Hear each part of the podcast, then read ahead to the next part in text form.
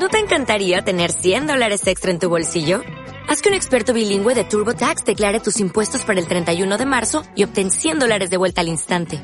Porque no importa cuáles hayan sido tus logros del año pasado, TurboTax hace que cuenten.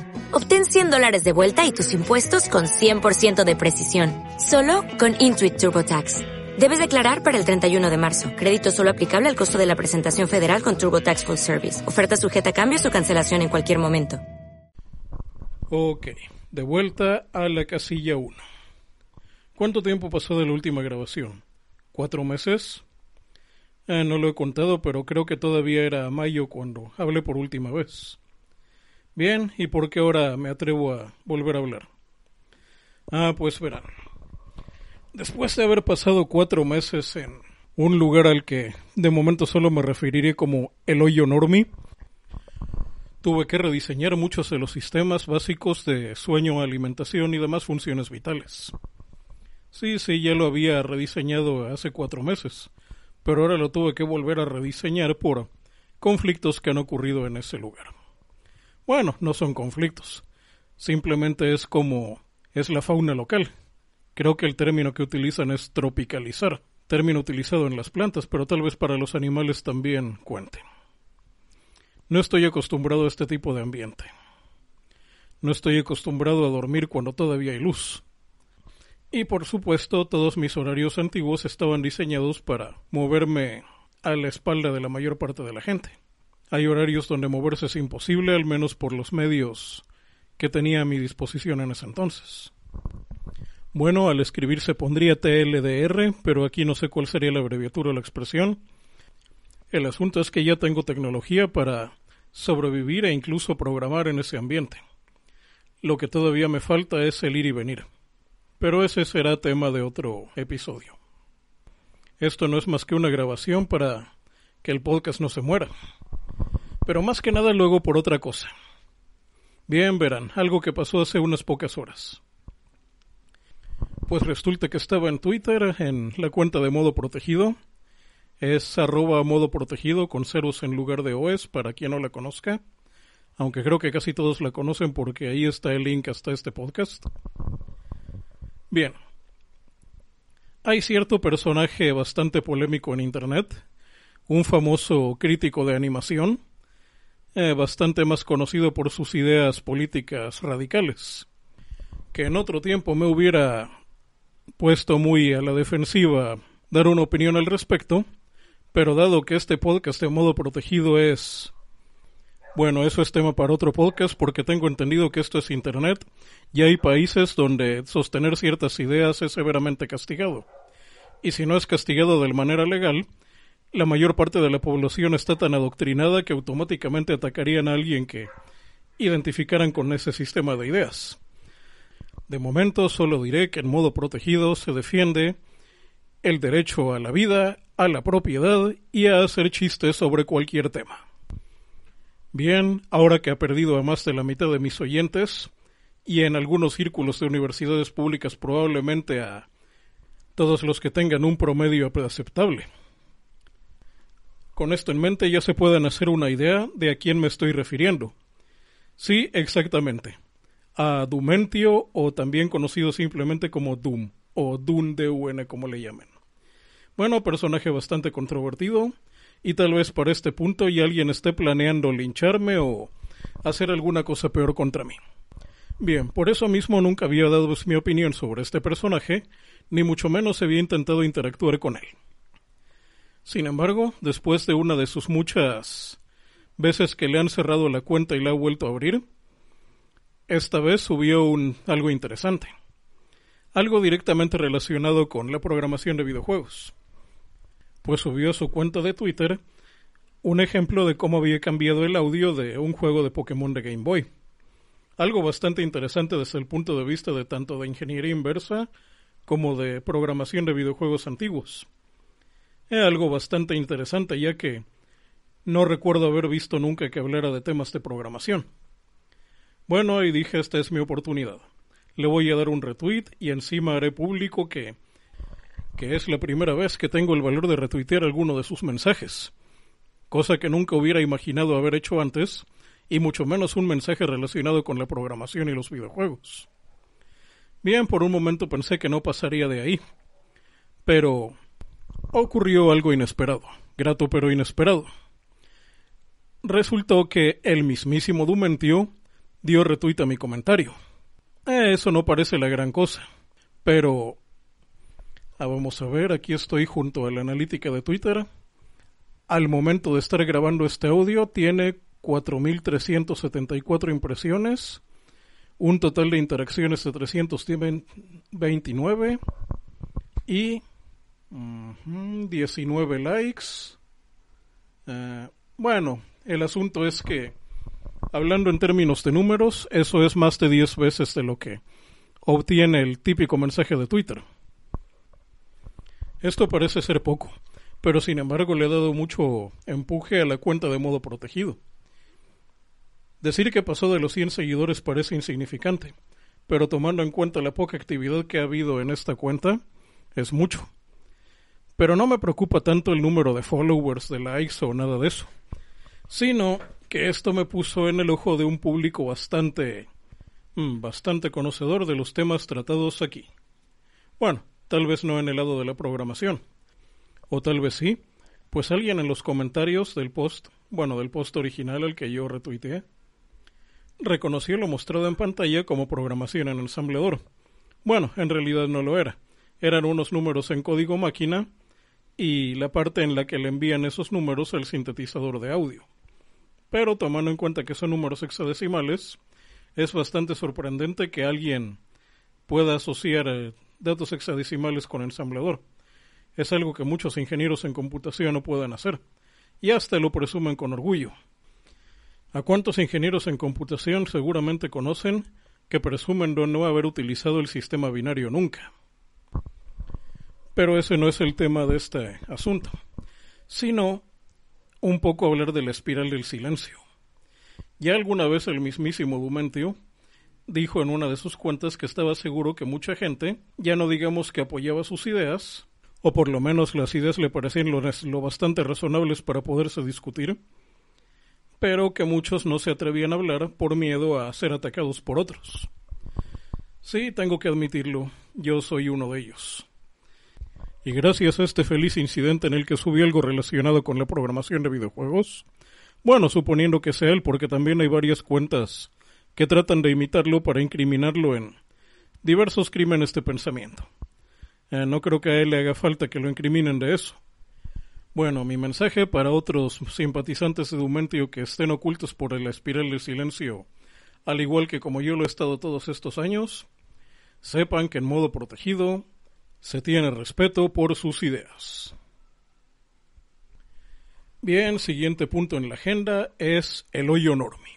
Para quien recuerda lo que pasó, si es que alguien se acuerda porque ya pasó mucho tiempo, de los últimos episodios, digamos que conseguí un método honesto de vivir. Bueno, un poquitito más honesto que el que tenía antes. Y he tenido que hacer unos cambios bastante drásticos para poder adaptarme al nuevo ambiente. Lo peor de todo es que el hoyo normí, y se llama así porque es un lugar lleno de normis, es oscuro, ruidoso, y el aire no circula lo que digamos muy bien. Sin embargo, me he podido adaptar bastante bien al ambiente sobre todo ahora que ya tengo una computadora laptop de capacidades decentes. Por lo menos lo suficientemente potente para poder trabajar ahí. Ah, trabajar no me gusta la palabrita. Me refiero a programar y hacer este tipo de cosas. Bueno, ahora mismo estoy grabando en el centro de operaciones porque hay demasiado ruido allá. Pero por lo menos puedo editar otros audios cuando estoy en ese lugar. El problema es que, si bien me he adaptado en poder estar allá adentro, todavía tengo muchos problemas con los viajes. Quien recuerda la biografía antigua de mi cuenta anterior, recordará que hago menciones al Bull Tour de StarCraft. Ah, creo que debería de guardar el tema del Bull Tour para otro episodio. Pero tiene mucho que ver con una manera muy eficiente de moverse de un lado para otro. Hasta ahora solo hay dos cosas que no he podido hacer estando ahí. La primera, por supuesto, es grabar audio, en este caso el podcast, por obvias razones, porque es demasiado ruidoso. Y la segunda, y es la que más me apena, es leer. Porque no sé si lo había comentado alguna vez, pero cuando leo no estoy en un estado mental normal, sino de que estoy en un estado entre dormido y despierto. Por lo que con un ambiente como el del hoyo enorme pues, solo pueden pasar dos cosas. O me duermo de manera irremediable, o no me puedo concentrar. Sin mencionar que la luz bastante inapropiada para cualquier tipo de actividad intelectual que requiera más de 80 puntos de... Eh, creo que mejor, creo que me van a censurar ese chiste, mejor me lo guardo. Pero bueno, como de costumbre, muchas de mis situaciones nunca se han resuelto echándole ganas. Casi siempre se resuelven de dos maneras. O porque se me ocurre sacarme un invento extraño de la nada, o por pura suerte como fue el caso que me llevó a terminar en el hoyo enorme. Y bien, para poder resistir en ese ambiente durante varias horas, desarrollé un invento bastante ingenioso. Digamos que si lo pudiera describir de alguna manera, porque no tengo fotos, es una cruza entre pan, un hot cake y una de esas galletas grandes que venden en algunas cafeterías. Cada una de esas cosas tiene suficiente energía para sobrevivir durante cuatro horas sin comer. Así que con dos, con dos, tres o máximo cuatro de esas galletas, es posible sobrevivir todo un día sin apenas detenerse para comer. Claro, tomando una de estas galletas cada cuatro horas. Eh, todavía no le pongo nombre, tengo que ponerle algún nombre bastante ingenioso. Y la mejor parte es que son muy sencillas de comer. No hay necesidad de detenerse para hacerlo. eso me recuerda a un experimento que hice ya hace algunos años cuando estaba en una situación similar. esa es la historia de la taparterias, otra historia que voy a comentar en otro de estos audios. Bueno, lo que todavía falta por resolver ya no es del lado del hoyo enorme porque de ahí ya resolví todo. Lo único que me falta es acabar de modificar el centro de operaciones a que se adapte a los nuevos e inesperados cambios y por supuesto arreglar el problema del transporte. Pero hasta que no... Bueno, para los que conocen StarCraft, digamos que a mi medio de transporte le llamo el Vulture porque es rápido, pero... A quitar esa parte. Bueno, digamos que falta ponerle el propulsor iónico al Vulture para que me sirva para moverme en este nuevo ambiente. Ah, ¿De qué otra cosa puedo hablar esta noche? Bueno, esto va un poco al hilo con el feliz encuentro con nuestro famosísimo crítico de animación, que de hecho lleva en 20 likes el mensaje. A la hora de que estoy grabando esto gané otros tres más. Hay una cosa que atormenta mucho esto de la programación. Y es que cuando estás mucho tiempo tratando de hacer un juego y no te lleva nada, acaba pasándote factura a tus eh, digámosle, estabilidad mental. He visto muchas historias de gente que, bueno, de por sí la gente de computación no es gente que sea muy, eh, digamos que es lo más lejano posible a un normie, tienen sus propios problemas. Y algunos de esos problemas pueden desencadenar en situaciones graves. Si quieren saber un buen ejemplo de eso, revisen el audio de El fantasma de la tribu y el tercer ratón. Eh, que por cierto creo que ya son dos años y medio, poquito más de dos años ese evento. Bueno, entonces un consejo rápido, aunque esto ya merece otro episodio. ¿Cómo evitar volverte loco cuando has dedicado tanto tiempo, esfuerzo, recursos y has definido tu vida en base a algo que no te está dando ningún beneficio? Y ya no digamos beneficio económico, sino beneficio de cualquier otro tipo, empezando por el más importante de sentirte bien contigo mismo. Bien, aunque esto ya suene como que desoí mis propios consejos, aprendí que la mejor manera para evitar volverse loco al tratar de ser un programador independiente de videojuegos es aceptar que te mueves en tres realidades. No recuerdo bien algún medio famoso que maneje esto, tal vez Matrix, pero eh, ya sabemos la realidad oculta detrás de Matrix, de eso se hablará en otro podcast también. Pero hay muchas historias de personajes que se mueven entre el mundo de los humanos y cualquier otro mundo fantástico. Inclusive se puede decir que tienen existencias en dos realidades separadas, o que ellos mismos coexisten en dos dimensiones. Bien, en esto de los videojuegos, o yo diría que en cualquier tipo de trabajo similar que haces por cuenta propia, no son dos dimensiones, sino tres. El mundo de los humanos, o como me gusta llamarlo en este caso el mundo de los normis, donde transcurre la existencia física, el mundo de la computadora, que es donde el programador se desenvuelve, y el más incomprendido, siniestro y tal vez más conocido por el por los normis hasta que hasta que dejan de ser niños y se convierten en el normi bien hecho, el mundo de ah, llegámosle el mundo fantástico. Aunque más que un mundo fantástico como nos lo platicaría Walt Disney, es más el mundo de los sueños como nos lo narra H.P. Lovecraft. Una dimensión al borde de la sanidad y la locura donde las cosas no siempre son tan felices como en todos los sueños que preferimos recordar. No importa lo que pase, bueno, sí importa, de hecho. El asunto con moverte en estas tres dimensiones, bueno, no moverte, sino que cada persona existe en estas tres, es que lo que ocurre en una puede afectar las demás. Algo tan sencillo como tener una buena idea para alguna obra puede hacer que el desempeño en el mundo físico mejore. ¿Cuántas veces no nos ha tocado ver que alguien cuya vida no parece haber cambiado de manera importante, de pronto parece muy feliz? Y a veces es simplemente porque logró dar con algo valioso en su propio mundo interno. O en el caso de la programación, cuando logramos programar algo que nos resuelve algún tipo de necesidad que teníamos en apariencia parece un poder salido de la nada. El asunto, y es algo de lo que los quiero advertir porque me pasó mucho a mí en años pasados, es que a veces tienes un logro muy importante en alguna de estas dimensiones y crees que ese logro va a recompensarte de alguna manera en las otras. O dicho de otra manera, un día logras programar algo increíble, o por lo menos increíble para la dos o tres gentes que te conocen que también saben de programación. Y cuando te alejas de la computadora te das cuenta de que eres el mismo pobre diablo de siempre. O mi favorita, cuando tienes algún tipo de logro en el mundo de los humanos y te topas que dentro de la computadora, ante la computadora no eres nadie.